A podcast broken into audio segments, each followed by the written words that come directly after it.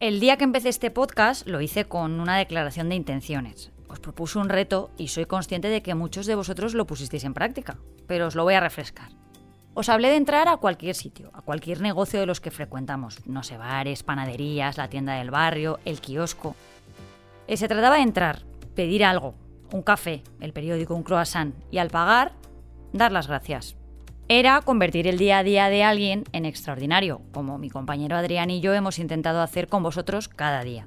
Por eso, hoy que yo me despido de esta primera temporada de Los Buenos Días, quiero daros las gracias a cada uno de vosotros y de vosotras.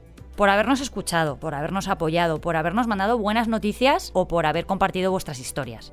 Así que antes de coger vacaciones de este podcast, quiero decirte a ti, sí, a ti que me estás escuchando, muchas gracias. Pero a ver, no quiero ponerme melodramática que quien despedirá la temporada mañana será Adrián. Además, en septiembre volvemos. Noticia.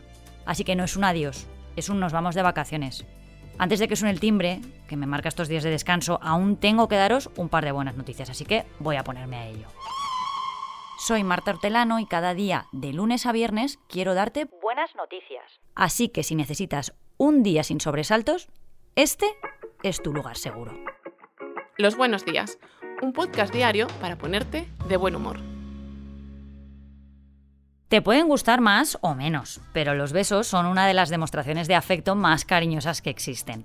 Y no solo entre humanos, los animales también se besan y nos besan a nosotros. A mí Rita, mi perra, me los da a su manera. Bueno, yo los entiendo así.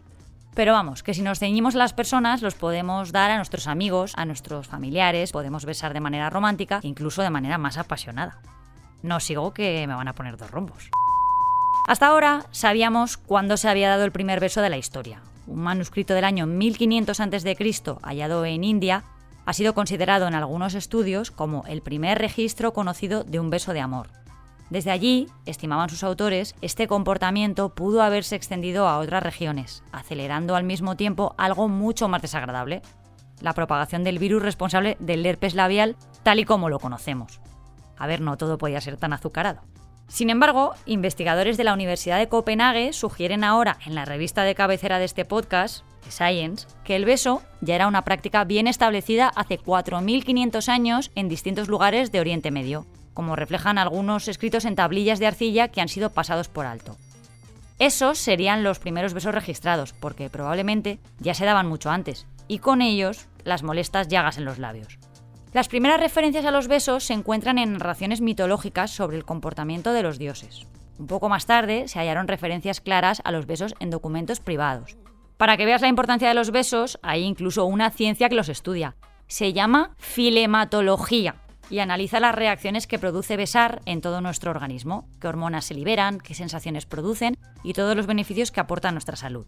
A lo largo de nuestra vida pasamos una media de 14 días besándonos. Y atención a esto, nos gusta hacerlo con los ojos cerrados. Hay una razón y no, no es algo que hayamos aprendido en las películas. Es porque besar es muy estimulante y nuestro cerebro tiene dificultades para procesar un beso apasionado con los ojos abiertos. Eso lo dice un estudio del Journal of Experimental Psychology. Esto supone que cerrar los ojos puede mejorar nuestro sentido del tacto y ayudar a sentir el beso con más intensidad. Y claro, Mantener los ojos cerrados también bloquea otras distracciones, dejando al cerebro con mucha más capacidad para concentrarse. Otra curiosidad más de este monográfico de besos que me estoy marcando hoy. Una investigación publicada en Evolutionary Psychology concluía que el 59% de los hombres y el 66% de las mujeres dejaron de estar interesados en alguien después de besarlos. Los investigadores hicieron el interesante descubrimiento después de encuestar a casi 200 personas. Este intercambio de información química parece ayudarnos a evaluarnos subconscientemente para ver si somos una buena pareja para el apareamiento futuro. A veces lo somos y otras simplemente no hacemos clic con el otro individuo químicamente. Y no todo el mundo está igual de sincronizado, ¿eh? Ya lo decía Anne Hathaway en Princesa por sorpresa. Sabía que había encontrado su amor verdadero porque se le levantaría la pierna y haría pop. Ya sabes, en las películas antiguas cuando a una chica la besaban en serio, su pie hacía así como... ¡Pop! Pero bueno, como siempre os digo, besarse es genial, pero tampoco hace falta ir plantando por ahí dos besos a cualquiera que nos encontremos. La pandemia nos ayudó mucho en esto, pero perdimos la costumbre muy pronto, demasiado diría yo. De momento, desde aquí, os mando a todos y a todas un beso. El dinero no crece en los árboles. Es una frase muy repetida por los padres cuando los hijos les piden unos cuantos euros para sus caprichos. Dicho que, por otro lado, es tan real como la vida misma, como también lo es que los euros ahora dan vida a flores y a plantas. Sí, sí, lo que oyes. Eso no significa que plantar billetes de 10 o 20 euros y regarlos los multiplique como el milagro de los panes y los peces, ni mucho menos, te lo cuento. La vida media de un billete o moneda es de unos 7 años, según explica Carlos González, jefe de la División de Relación con Agentes y Fabricantes del Banco de España. Cada semana al Supervisor Bancario Nacional llegan camiones con centenares de cajas llenas de billetes sucios, desgastados o rotos. De ahí se introducen en una máquina que es capaz de examinar 33 billetes por segundo para ver si se descartan o no. Pero esa salida de circulación no supone su adiós definitivo. Ningún billete puede ir al vertedero o ser incinerado sin aprovechamiento energético. Los que no vuelven a las carteras de los ciudadanos europeos se convierten en residuos cortados en trocitos muy pequeños que pasan a ser compost para plantas y jardines. ¿Cómo te quedas? Hmm, esta historia tiene emoción, suspense, un exquisito toque sonoro y personas reales que cuentan sus vidas, los mejores ingredientes para un buen relato. Bueno, pues tú, que disfrutas con narraciones como estas, puedes acceder a Sonora, la nueva plataforma de podcast de ficción y documentales con una oferta especial. Tu suscripción anual a este periódico y un año de Sonora por solo 49,99 euros. Si te interesa, llama al 900-810-042 y activamos tu suscripción inmediatamente. 900-810-042.